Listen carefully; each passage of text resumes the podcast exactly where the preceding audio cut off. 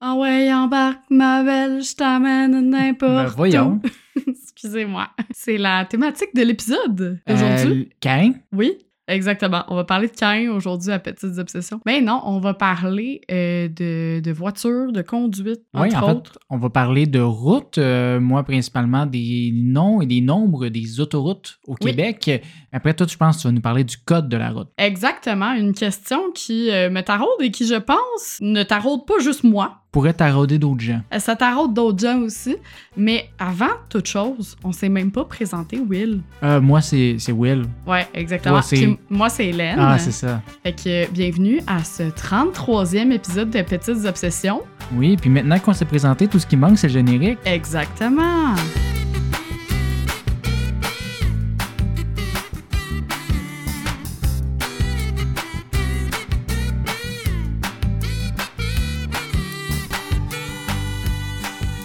Aujourd'hui, Hélène, rendu au 33e épisode, je pense que c'est le moment que je dois officiellement avouer ma stupidité. Oh mon Dieu. Tu vas me dire que c'était flagrant au fil des épisodes, mais bon, il est jamais trop tard pour être honnête avec soi-même. là. Ça fait effectivement un petit bout que j'ai remarqué qu'il te manquait peut-être deux, trois neurones. Ouais, ben c'est ça. Ben, on essaye d'y combler de temps en temps ces neurones-là. Mais aujourd'hui, je me suis posé des questions par rapport au nom et au nombre de nos routes nationales et leur origine. Mon résumé de la situation après avoir lu sur le sujet, c'est ben voyons que j'ai pas pensé à ça avant.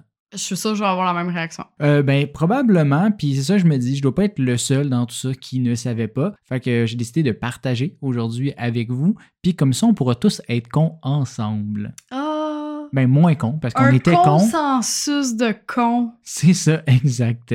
Euh, de base, euh, c'est peut-être relié au fait que je suis haché en géographie, mais je me souviens rarement des noms de routes. Tu sais, je sais le chemin que je prends, mais jamais trop sûr du nom de la rue ou du nombre de l'autoroute sur laquelle je suis. Tu sais le chemin que tu prends, mais tu sais pas revenir. T'as pas le sens de l'orientation. Non, mais il y a des endroits très spécifiques où c'est je sais aller. Ah ben. Mais après ça, si je vais quelque part de nouveau, il n'y a aucune chance que je m'en souvienne. La seule autoroute que je connais avec certitude, c'est l'autoroute 40, parce qu'elle longe euh, ma ville natale de Berthierville, euh, Oui. ce qui m'a permis de me rendre à Trois-Rivières et à Montréal toute ma vie. Puis maintenant, on habite aussi à côté de l'autoroute métropolitaine, donc l'autoroute 40. Euh, Fait que euh, c'est la seule que je connais, le reste, je suis un peu- toujours un peu confus. Euh, ça doit être parce que c'est la route de Berthier. Ben, c'est plus le chemin du roi, là. Oui, mais écoute, euh, c'est la route de Berthier. Pour moi, dans mon cœur. Arrête de, de t'approprier euh, toute chose du Québec. OK, ben le chemin du roi aussi, d'abord. C'est un autre chemin que je connais. Par contre, avec ces nouvelles informations, j'ai quand même l'impression que mon avenir sera beaucoup plus simple. Donc, euh, première information à savoir, pour se démêler, tout est lié à notre bon vieux fleuve Saint-Laurent. Du coup, les routes parallèles au fleuve ont généralement un nombre pair, tandis que celles perpendiculaires ont un nombre impair. OK. Ben, il faut que tu saches c'est où le fleuve, parce que moi, j'ai un petit truc, là. Si vous êtes meilleur que toi, c'est ça, en géographie, là, si vous êtes quand même pas super. Nord-sud, c'est euh, des nombres impairs et Est-Ouest, c'est des nombres pairs. Oui, ben c'est le même truc. Mettons, en regardant la map, tu peux te fier au fleuve pour bien le voir. Mais oui, effectivement, Ouais. ouest, est, en cas, les points cardinaux et le sens du fleuve sont deux bons trucs, mais c'est effectivement euh, un peu la même chose. Mhm. Sais, ça a du sens quand on pense justement à la 40 qui fait euh, Montréal-Québec versus l'autoroute 15 qui fait de la colle jusqu'à Sainte-Agathe-des-Monts. perpendiculaire. Affirmatif. Après, c'est bien beau, mais on retrouve quand même des autoroutes numérotées de 1 à 99 et de 400 à 999. Fait que, tu sais, euh, il y a quand même un bon gap. Comment sont déterminés ces chiffres-là? Ben, tout simplement, là, c'est là le bout que ça fait mal de pas l'avoir réalisé, en nombre croissant. Hein? Ouais, parce que, mettons, tu prends l'autoroute 30. Ouais. Qu'est-ce que son chiffre nous indique? Ben, tout simplement qu'elle se trouve entre l'autoroute 40 et l'autoroute 20. Ah ben, torpinouche. Ouais, c'est c'est- c'est- c'est ça l'affaire. Euh, je me trouve vraiment compte de pas l'avoir marqué.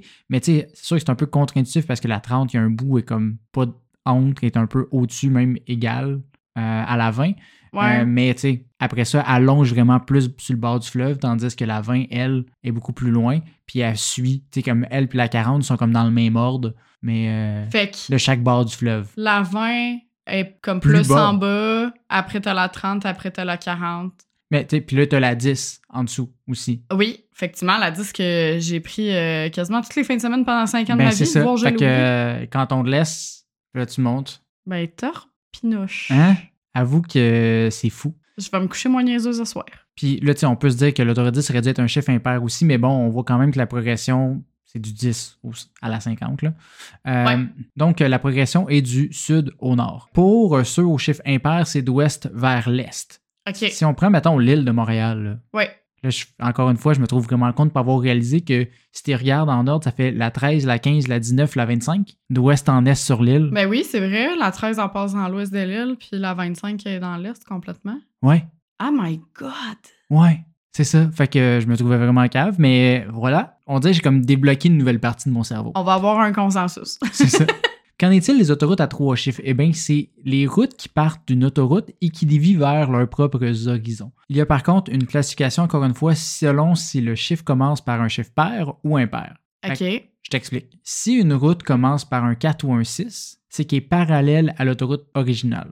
OK. Fait que la 640, elle dévie de la 40, mais Ah, elles se suivent. C'est pour ça le 40 après. C'est ça. Parce qu'il y en a une qui 40, continue sur Montréal, puis l'autre qui va dans Laval, mais ils se suivent. On appelle ça des voies de déviation. Fait que ça, ça dévie, mais ça suit. Fait que là, celle-là commence par un chiffre pair. Je comprends. Les chiffres impairs, donc 5, 7 et 9, eux sont appelés les voies collectrices. C'est des routes qui partent aussi de l'autoroute, mais qui sont généralement perpendiculaires à leur autoroute mère. Genre la 520. Exact. À part dans le, dans le sens à 90 degrés. Est-ce que je catch vite? Hey, t'es, pas payé. Euh, les fins renards euh, auront remarqué qu'il y a un gap de 100 à 399. hein, Ouais, dans euh, les what's chiffres. up avec ces nombres-là? On les aime pas au bûcher? Qu'est-ce qui se passe là? Ben, si on creuse dans nos méninges, ben, c'est nos routes nationales et régionales. oui. C'est comme la 138, la 158. La et tout comme ça. 135. euh, ouais. Exact. Les routes nationales sont entre 100 et 199. Donc, les routes qu'on vient de parler, c'est les routes nationales. Ouais. Après ça, il y a les routes régionales. Celles qui sont au sud du fleuve sont numérotées de 200 à 299 et celles au nord du fleuve sont de 300 à 399. Ah! Fait que tu verras pas une route Logique. dans les 200 sur la rive nord. Au nord. Dans le reste, ces routes-là suivent les mêmes règles que les autoroutes, c'est-à-dire euh, pair pour les routes d'ouest en est et impair pour euh, du nord au sud. Fait que, par exemple, tu as la 101 qui est en Abitibi Ouais. Et la 199 aux îles de la Madeleine. Fait que vraiment, ça le parti à gauche complètement du Québec jusqu'à la droite complètement. Ouais. D'ouest en est. Oh, mais je fais des, des synonymes pour les gens pas bons comme Des moi. synonymes. Mais oui, Je ouest. pense que tu veux Gauche. dire des métaphores. Non, l'ouest c'est à gauche. Voilà. Euh, Mais c'est pas un synonyme. Ça dépend, t'es où dans l'univers? ah, mais sur la map, quand tu regardes là, sur Google Maps, là, Ouais, mais mettons que t'es pas bien Je centré. Je sais. Euh, of course, il y a plein d'exceptions. C'est pas un système parfait, because, you know, c'est établi par le gouvernement, mais ça met quand même un peu d'ordre dans tout ça et notre système routier semble tout d'un coup un peu plus beau. Euh, ceci étant dit, il y a un autre élément qui me chicotait mon esprit de dom-dom, euh, c'est-à-dire le fait que nos autoroutes ont aussi des noms et non juste des chiffres. Eh oui, il faut bien leur rendre hommage à ces ponts qui s'écroulent. Oui, mais l'affaire, c'est que, mettons, on reprend encore l'autoroute 40, parce que c'est la seule que je connais. Elle s'appelle aussi l'autoroute Félix-Leclerc, Oui, puis devient l'autoroute métropolitaine. à Montréal, oui. à Montréal, ou on peut prendre l'autoroute des Laurentides, la 15, Ouais. qui devient l'autoroute des Caries à Montréal. Ouais, mais en même temps, Décoré est comme divisé, tu sais, elle est pas... euh, c'est pas une ligne continue. Genre, t'arrives à 40, puis là, faut que tu Ben, fasses un petit 500 comme mètres, mettons. Félix Leclerc, c'est un bout avant l'île puis après l'île. Ouais, mais c'est parce que Montréal est trop spécial. Ben c'est ça, ben pourquoi? Fait que c'était ça ma question. Pourquoi? Ben, parce qu'il est spécial, qu'est-ce que tu veux que je te dise? Ben, en fait, euh, comment marchent ces noms-là? Ben, il faut dire que les autoroutes du Québec n'ont comme nom officiel que leur chiffre selon le ministère des Transports. Donc, les, les noms qu'on vient de me nommer là ne sont pas officiellement le nom de ces autoroutes-là. C'est vraiment juste les chiffres. Euh, Fait que pour- genre, il y a un communiqué de presse euh, sur justement un accident de l'autoroute 40 dans le ministère des Transports. Ils vont dire autoroute 40, ils vont pas dire métropolitaine. I guess. OK. Mais c'est pour ça que certaines autoroutes n'ont pas de nom. Fait que, mettons, la 25, elle n'a pas un autre nom que l'autoroute 25. Euh, les projets de désignation des autoroutes sont plus mis de l'avant par l'initiative de citoyens, d'organismes communautaires ou d'administrations municipales. Ces nominations-là sont plus locales et donc désignent plus des tronçons d'autoroutes que des autoroutes au complet. Fait que Ouais, c'est juste ouais. qu'une partie du monde dit Hey, cette autoroute-là, là, d'ici à ici, j'aimerais ça qu'elle s'appelle de même. Si on le résume assez gros. Euh, ceci étant dit, ça doit quand même passer à la commission de toponymie du Québec. Mhm. Puis, ben, ils ont quand même certains critères. là. Tu sais, tu peux pas euh, décider que ton autoroute s'appelle Julien Lacroix ou Joseph Staline. On peut-tu l'appeler Petites Obsessions? Imagine, on a une autoroute à notre nom, aussi. Dans ta face, Mike Ward. Ben, il va nous falloir un peu plus de notoriété parce que justement, il faut respecter un équilibre entre la notoriété du personnage et l'importance du lieu à nommer. Euh, donc, je pense qu'on n'est pas encore assez euh, important, mais peut-être pour une route de campagne, je te dirais. Euh, It's coming.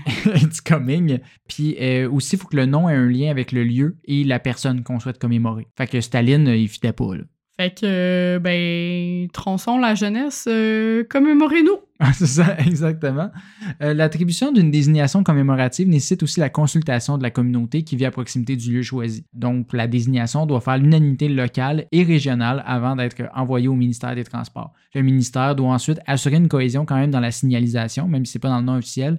Ils peuvent l'indiquer sur des pancartes, mais essayer que ça soit pas contradictoire, que l'autoroute n'ait pas quatre noms dans la même région. Ben là, pourquoi faire simple quand tu peux faire compliqué? Non, non, mais là, maintenant, il faut pas trop mêler le monde. Confuse. Du coup, j'aimerais ça faire un tour rapide sur certains noms d'autoroutes et le pourquoi du comment de celle-ci. L'autoroute Jean Lesage, mettons, qui désigne Oui. une partie de l'autoroute 20. Euh, son nom a été sélectionné pour deux raisons. Un, la majorité de l'autoroute a été construite pendant qu'il était premier ministre du Québec. Puis Ouais. deux, il est considéré comme le père de la Révolution tranquille. Tu sais, je pense pas pire comme achievement. Tu Merci. mérites ton bout d'autoroute. Ouais, merci à toi, Jean. Euh, Grâce à toi, on a pu à payer la dîme à l'église. C'est ça. Euh, l'autoroute Félix-Leclerc, elle représente 327 km de l'autoroute 40. Euh, pas trop de lien avec la région parce qu'il est né à Latuc, euh, Ok. Félix. Donc, pas dans Oh. le bout qui traverse. Un petit gars de ta région euh, ben, ma de région, famille. ma grand-mère habite là. là. C'est pas ça. moi euh, tant que ça. Fait qu'il n'y a pas de lien géographique, mais I guess qu'être le plus grand poète de l'histoire du Québec, ça a comme fait que, oh, bon, on va l'accepter n'importe où. Puis surtout, on va lui donner 327 km. Ouais, pas ça. genre un petit 5 km. Ouais, mais Jean Lesage, il y en a 437, il y en a plus. Mais je te rappelle, on a pu à payer la dîme grâce à lui. Euh, J'avoue. Euh, on a aussi l'autoroute Joseph Armand Bombardier, le père du skidoo, qui désigne une centaine de kilomètres de l'autoroute 55. La désignation de l'autoroute en son honneur voulait souligner en 2004 le 40e anniversaire euh, du décès euh, Mhm. de l'homme né en Estrie, donc d'où l'autoroute 55. En Estrie, tout s'appelle Joseph Armand Bombardier. Mais Il y a un centre de recherche euh, à Sherbrooke à l'université, parce que j'ai été à l'université de Sherbrooke. Il y a une bourse, il y a en tout cas plein d'affaires. euh, Joseph Armand Bombardier. Il y a une partie de l'autoroute 20 qui s'appelle aussi l'autoroute du souvenir. Oui. Ça a été proposé en 2005 pour souligner les 60 ans de la fin de la Deuxième Guerre mondiale. On a le don de se souvenir au Québec, hein? Oui, puis moi j'ai le don de plugger une, des guerres mondiales dans un épisode. Ah, pour le- sainte. Tout le temps. J'avais oublié que c'était ça ton thing. euh, C'est ça, c'est comme ma mission de vie, là, toujours parler des C'est ton fantasme. Un peu. Il a aussi été suggéré en 2002 que l'autoroute 50 soit nommée Maurice Richard pour évoquer ses 50 buts en 50 parties. Mais grand homme! Ben quand même, mais euh, c'est pas le cas à date d'aujourd'hui, fait que j'imagine que ça a été refusé ou ils sont vraiment longs avec la paperasse parce que 21 ans pour décider si oui ou non, c'est pas vite vite. Ben, ils sont très longs avec la paperasse, mais j'avais vu aussi euh, quand le nouveau pont Champlain avait été construit qu'ils voulaient le nommer euh, justement le pont Maurice Richard. Ben, il y a des gens, là, pas Ouais. il, euh, toute Pas la société. Parce que sinon, il s'appellerait le ça. pont Maurice Richard. Mais Ça n'a pas passé. Ils ont décidé de reprendre le même nom du Ben, pont qu'avant. il s'était rendu loin dans la course, Ah, là, mettons. Parlant de Maurice, il y a aussi l'autoroute 540, qui est aussi appelée l'autoroute Maurice-Duplessis, sur un gros 5 km de la ville de Québec, sûrement en honneur euh, du fait que les habitants de Québec sont racistes. Puis, euh, tu sais, c'est 5 km, hein, fait que... Ah, c'est tout ce qu'il méritait. c'est, pas plus que ça. Il y a aussi l'autoroute euh, Robert Bourassa à Québec, mais j'ai Oui. pas de blague là-dessus. Tout comme j'en ai pas pour les autres premiers ministres comme René Lévesque, qui ont aussi leur autoroute, parce que, tu sais, être un premier ministre qui marque l'histoire, ça a assez d'importance pour une autoroute. Fait que soyez pas surpris si l'autoroute 25 que je vous parlais tantôt fasse honneur à Frankie Legault dans quelques années. Et Boborino. Eh oui. Il y a d'autres noms marquants comme l'autoroute Ville-Marie en honneur de l'arrondissement et de l'ancien nom de Montréal. Il y a aussi euh, Chomédé en l'honneur du gars qui a fait Montréal. Oui. Il l'a fait fonder. Puis euh, mille autres noms euh, commémoratifs qu'on ne listera pas en long et en large aujourd'hui. Ceci étant dit, j'aimerais terminer avec deux quick fun facts sur les ponts du Ok. Québec. Comme un, un petit sideway. Le pont Pierre-Laporte à Québec L'homme qui a été kidnappé par la FTQ. Oui, le FLQ. Le FLQ. Mais la FTQ aurait pu aussi, mais non, Effectivement, c'est pas, non. c'est pas la même chose. On va rewind ça.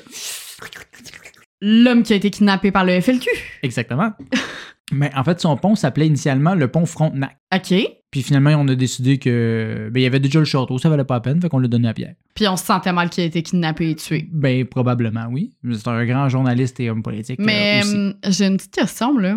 Ouais. Euh, à quand une autoroute ou un pont ou une rue en l'honneur d'une madame, d'une propriétaire d'utérus? Ben t'arrives à mon deuxième et dernier fun fact. Ah ah! Le pont Victoria, Ah ben oui, c'est vrai. c'est la seule grande infrastructure au Québec commémorant une femme. Ah ben là, ça, je suis pas fière, par contre. Tu sais, je veux dire, où notre pont Pauline Marois, tu sais? Mais il y en a Je d'autres. là, préfère encore l'autoroute Hélène Maillé, même si c'est sur un tronçon de 13 Mais- km. Écoute, euh, t'as pas terminé ta vie. Tu, peut-être qu'un jour, il va en avoir un bout de route en ton nom. Plus de place aux femmes. C'est ma vous plus plaît. grande aspiration maintenant. Puis, parlant de plus de place aux femmes et plus de place à toi, c'est ainsi que je te laisse la place pour la suite Ah. de cet épisode, Hélène. Voyons donc. Me flatter dans le sens du poil de même. Will, ça Oui. fait maintenant sept ans que le gouvernement a fait une erreur monumentale, c'est-à-dire me donner mon permis de conduire. C'est exactement ce que j'allais dire. Ben non, je rigole. Comme tout le monde, j'imagine, j'ai eu deux, trois accidents le même soir. oui, comme tout le monde. C'est pas juste toi qui as vécu ça.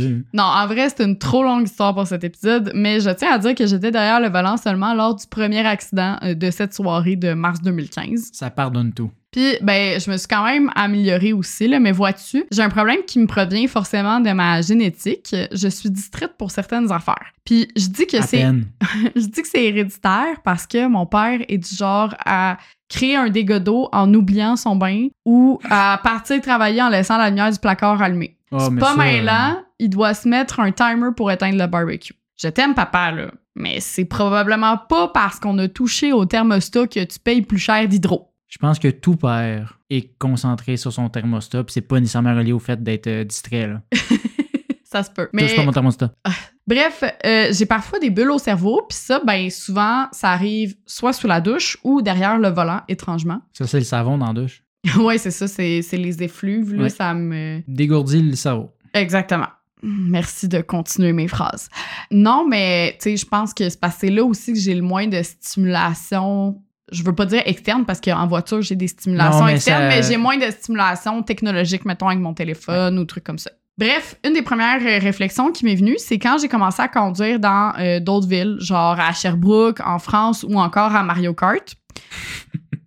Chose à laquelle je ne suis pas très bonne non plus. Oui, c'est ça. C'est plus difficile Mario Kart que la vraie vie. Oui, euh, telle une vraie Montréalaise qui a appris à conduire à Montréal, j'assumais que le code de la route était partout pareil. T'arrêtes quand la lumière est rouge, tu regardes des deux côtés après ton stop, puis t'essayes de pas écraser personne. Sauf qu'en sortant de l'île, je me suis rendu compte d'une chose, ben t'as le droit de tourner à droite sur un feu rouge dans cette jungle qu'est la vie. Mais il faut que tu arrêtes quand même avant. Là. Tu peux Oui. pas juste comme free pass, là, mais oui. Ben c'est ça, mais j'ai appris que plus tard, c'était la même chose à New York parce que you know, ben j'imagine que nous aussi là, Montréal, on a compris de quoi qui fait qu'on est cool, là, tu sais. Les deux seules villes cool là, en Amérique du Nord. C'est ça. Bref, pourquoi à Montréal et à New York, on peut pas tourner sur une rouge? Petite parenthèse ici.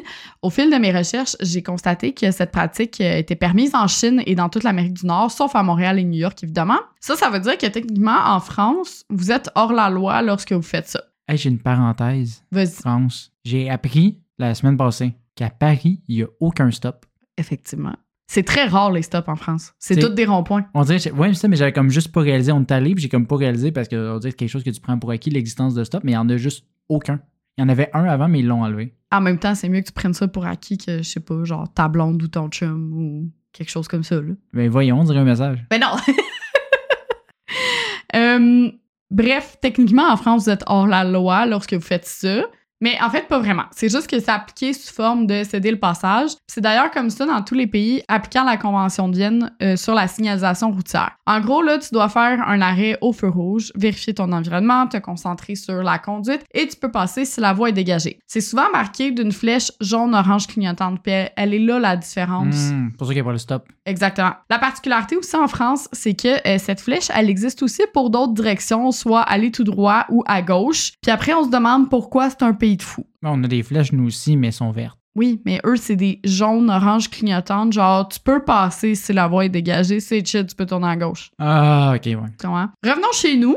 Saint-Louis du Haha, Les Boules, Greenville, Manche d'Épée, Cloridorme, Les Méchins, Moisy, Très Précieux Sang de Notre Seigneur et Rivière-aux-Graines n'ont pas toujours eu ce luxe de pouvoir tourner sur une rouge. Pas parce qu'il y en avait pas euh, dans leur village ou euh, parce que leur nom était beaucoup trop funky, mais ça me tentait de les dire. Ouais, c'est ça, j'allais dire. C'était juste l'envie de me nommer ces villes-là particulièrement. Exactement. Mais euh, parce qu'une loi devait être passée pour justement permettre à tout le Québec, dont ces villes-là, euh, de pouvoir euh, passer sur une rouge. Puis ben, ça me faisait bien rire de mentionner les noms de municipalités les plus étonnantes de notre belle province. Ça fait plaisir, c'est cadeau. Remontons un peu dans le temps où euh, ni toi ni moi n'étions un projet de vie pour nos parents, ou en tout cas je le pense. Les années 70. Et boy, tu sais, quand mon père avait 10 ans, là, oui, oui. Exactement. En 1978, euh, le gouvernement décide de rafraîchir le code de la route. Euh, au téléjournal, le chef d'antenne Bernard de Rome lance la nouvelle en amont du reportage. Devrait-on autoriser le virage à droite au feu rouge? Il a toujours été là, Bernard. Ah, il a toujours été là. On s'en. Il était encore là dans nos cœurs. Oui, c'est ça. On veut vivre dans un monde où ce qui est toujours là toute notre vie. Peut-être Ouais. qu'avec le deepfake, on pourrait avoir un nouveau Bernard AI. Mais est-ce que ce serait vraiment éthique? Non, mais ça serait le fun. Ouais. Bref, devrait-on autoriser le virage à droite au feu rouge, pratique qui est d'ailleurs déjà en vigueur dans l'Ouest canadien et en Ontario? On est bien loin d'un consensus. On va y revenir là, à cette archive-là, mais grosso modo, d'un côté, on dit que c'est dangereux pour les piétons, Mhm. puis de l'autre, on dit que ben, c'est dangereux en été quand les Américains, qui eux ont le droit déjà, ils viennent sur nos routes, puis ils savent pas que c'est interdit au Québec. Le débat refait surface au bulletin de nouvelles du 9 mai 1996 en comparant justement la situation entre Toronto et Montréal, parce qu'à Toronto, c'était autorisé. Ce n'est qu'en 2000 que le virage à droite au feu rouge a commencé à devenir a thing. Peut-être parce qu'il croyait tellement au bug de l'an 2000 qu'il se disait que tant qu'à mourir, ben vivons notre vie à fond, hein, sautons en parachute, mangeons des pinottes même si on est allergique et tournons sur une rouge. Ben non. Ça me fascine le fait que, dans le fond, moi, dans ma tête, c'était l'inverse. C'est juste que c'était permis partout, puis qu'un moment donné, Montréal a décidé de l'implanter, mais c'était l'inverse. Ouais. Puis vu que ça fait comme 20 ans, ben nous, on était des petits bambins, puis on était juste comme, mais j'ai 6 ans, je le sais pas, qu'on pouvait pas tourner avant. Euh, tu avais 6 ans, moi j'en avais 4. Au début du siècle, mon Dieu, on dirait que je parle d'une autre époque euh, où Ben oui. j'étais pas née, on était des bibis. mais quand on était des babies, le ministère des Transports du Québec a entamé des consultations publiques sur le processus de législation de cette idée, qui ont par la suite mis sur pied des projets pilotes. Et le 13 avril 2023, donc 20 ans dans quelques jours, Genre là, là. ouais, ça marquera en fait justement les 20 ans où le virage à droite sur un feu rouge a été légalisé partout dans la province, sauf à Montréal. On est spécial. Ben non, ils peuvent quand même pas tout avoir, là, ces Moses-là, Montréal. Là. Je dis ça, là, sauf que Montréal, c'est comme la grande sœur de toutes les villes que tu jalouses parce que tes parents t'obligent à faire quelque chose, mais ta sœur plus vieille Elle a le droit. a le droit de pas le faire. Mais elle a pas le droit. Ben c'est ça. En d'autres mots, Montréal, elle a eu le choix d'embarquer ou non dans le projet puis de laisser l'interdiction. Bien sûr, notre ville est trop spéciale pour faire comme les autres, justement, mais en vrai, l'Office régional de la santé publique a étudié cette possibilité, puis il en est ressorti que de lever cette interdiction augmenterait non seulement la circulation automobile, mais aussi le risque de blesser les autres usagers de la route, en particulier les piétons et les cyclistes. Euh, ben, en tant que cycliste qui passe déjà proche de mourir euh, à des lumières, même quand que c'est à moi de passer, Ouais. quand même content qu'il ait mis ça parce que sinon, euh, genre, aucune chance que tu fais du vélo à Montréal. Là. Non, non, c'est ça, exactement. Ellipse temporelle, en 2015, donc il n'y a pas si longtemps que ça, euh, la Direction régionale de la santé publique de Montréal a réétudié la situation et a conclu que c'était tout simplement impensable d'autoriser une mesure qui pourrait blesser ou engendrer des décès. Dans les mêmes archives de Radio-Canada dont je te parlais euh, plus tôt, j'ai trouvé une phrase qui a attiré mon attention. Une dérogation qu'on justifie par la densité de la circulation routière, la sécurité des piétons et parfois même le tempérament des conducteurs. Et Mm. oui, notre caractère latin, donc non euh, anglo-saxon, là. Ok, pas latin, latino. Non, non, latin, genre euh, France, vieille France, là, dans le fond. Ferait en sorte qu'on serait plus laxiste et on s'autoriserait d'autres petits contournements, genre pas faire l'air obligatoire avant de tourner. Ouais. Tu me surprends tellement en disant que les Français sont considérés rebelles. Hein? Tu sais, Ces gens qui sont en train de brûler des mairies puis de laisser les poubelles par terre. Non, c'est ça, tu sais, versus les anglo-saxons, genre à Toronto, euh, tout, ils ont Ouais, plus un- une mentalité qui rejoint un peu les. Allemands, là, tu sais, très by the book à suivre les règles et tout. Bref, dans ce reportage donc de 1978, il y a un individu moustachu euh, prénommé Gérard Desiel. Ouf, je pensais qu'on revenait à Hitler, là. Non, non, non. Qui est interrogé par euh, le journaliste Gabi Drouin sur la question. Gérard, il est entrepreneur euh, électricien, très impliqué dans la Corporation des maîtres électriciens, en plus d'avoir été député libéral dans Saint-François de 73 à 76 et membre des Chevaliers de Colomb. Cette information n'a pas rapport, mais ça me faisait plaisir de la dire. Tous les messieurs dans ces années-là faisaient partie des Chevaliers de Colomb. Oui. En entrevue, on comprend que Gérard euh, s'oppose fermement à l'application de cette mesure parce qu'il dit Lorsqu'on le permet actuellement, l'automobile n'est pas en conflit avec le piéton. Il y a personne qui bouge en même temps, seulement le véhicule, donc c'est sécuritaire. On calcule chez nous, après avoir fait des études sur le sujet, que ce serait complètement à l'encontre de la sécurité des gens. Lorsqu'on le fait, c'est jamais au détriment des piétons.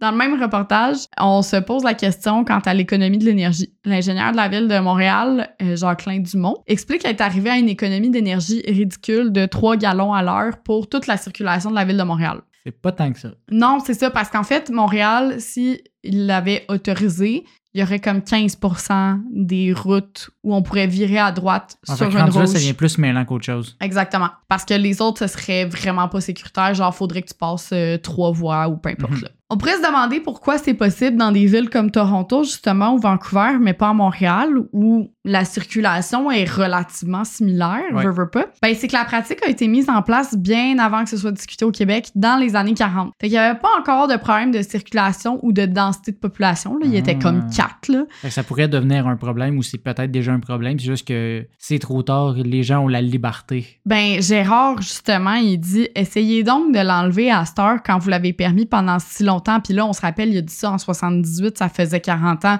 Mais là, on est comme 40 ça, ans là. plus tard, là, encore. Là, ça fait presque 100 ans, tu comprends?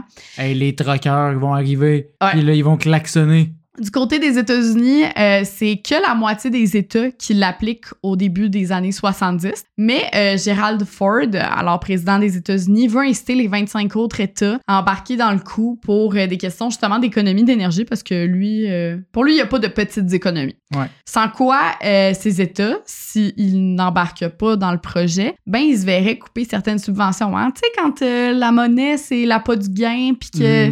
Mais on c'est est dans une société capitaliste, nous autres. Oh oui! Ah ben. Fait que dans tous les cas, le virage à droite à un feu rouge, c'est jamais obligatoire. Et ce, même si toutes les conditions de sécurité sont réunies. D'ailleurs, si tu décides de pas tourner sur une rouge puis que tu te fais klaxonner par un impatient, il pourrait recevoir une amende de 100 à 200 dollars pour utilisation abusive du klaxon. Fait que gare à vous si euh, vous êtes euh, rageux au volant ou euh, que vous avez tendance à klaxonner. euh, On gagne jamais à ça. non, c'est ça. Tandis que si tu respectes pas la signalisation d'une interdiction euh, de virage au feu rouge, fait que mettons que tu tournes sur une rouge là où c'est interdit à Mhm. Montréal ou que euh, même tu fais pas ton arrêt obligatoire avant, tu risques une amende allant jusqu'à 200 dollars et 3 points Quand même. d'inaptitude. Quand Fait même. que gare à toi. Et tout ce que je viens de dire concerne tout type de véhicule routier, auto, moto, vélo. Bon, j'allais dire ça rime en haut, tu dois t'arrêter avant de tourner, sauf que Ça aurait pu s'appliquer au Segway. ça s'applique aux Segway, ça s'applique aux camions, aux trottinettes, aux autobus, aux kayaks, name it. Oui, il y a des stops sur les kayaks. J'ai Oui, c'est ça, j'étais comme. Attends minute, j'ai eu un bug au cerveau, mais ouais. euh, Rivière des Prairies. Et là, tu me connais, ça peut pas être la seule loi étrange du code de la route. En Allemagne, sache qu'on considère ta voiture comme un espace de vie privée. Fait que tu peux conduire tout nu. On comprend mieux pourquoi ce serait le paradis des naturistes. euh, C'est pour ça que le monde roule vite là-bas, c'est pour pas qu'on y voit. Ouais, c'est ça.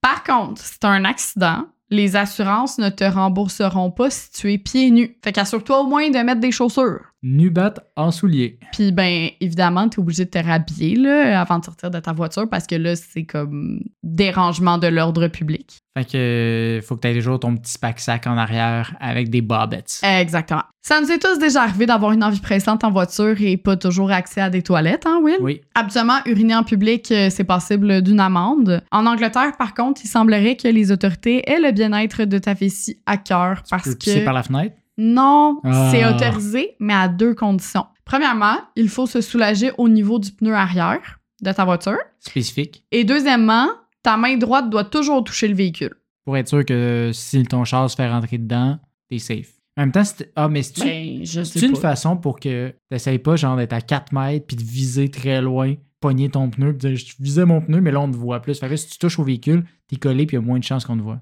Ben ça, ou peut-être, tu sais, il y a des véhicules que si tu les touches, euh, ils commencent à partir. Fait que t'assurer que tu pisses sur ton véhicule et pas le véhicule de quelqu'un d'autre. J'imagine, je sais pas. Je sais pas. Hmm, à investiguer. Investiguer. En Californie, tu peux pas sauter d'une voiture qui roule à 104 km/h. Mais peu importe, je te conseillerais de jamais sauter d'un véhicule, surtout s'il roule. Oui, le, le moins possible. C'est ça. C'est quelque chose à éviter à moins d'être cascadeur d'Hollywood. Mais ça me faisait bien rire que ce soit vraiment À ce kilomètre-là, avant Ouais. ça, c'est correct. exactement avant ou après? Ah, c'est ça. 130, on s'en fout, let's go, girl. En Alabama, surprenamment, c'est interdit de conduire les yeux bandés. Je vois vraiment pas pourquoi. Mais je le ferais pas. Au Kentucky, les femmes ont le droit de conduire en maillot de bain dans trois cas de figure seulement. Premièrement, si elles sont blessées. Mhm. Fait que, mettons, tu reviens de la plage, puis il y a un requin qui t'a croqué. T'as le le droit. C'est correct. Si elles sont escortées par deux policiers, j'ai pas d'exemple. Pas un, pas trois, deux. Et si elles ont avec elles une arme pour se défendre en cas d'attaque. Fait qu'une femme en bikini, c'est trop sexuel pour conduire une voiture. C'est ce que je, ce que je comprends. Exactement. Mais dans tous les cas, si tu as un AK-47 dans ton coffre à gants, c'est chill, tu peux être en maillot de bain. Si t'as un AK-47 dans ton coffre à gants, c'est impressionnant.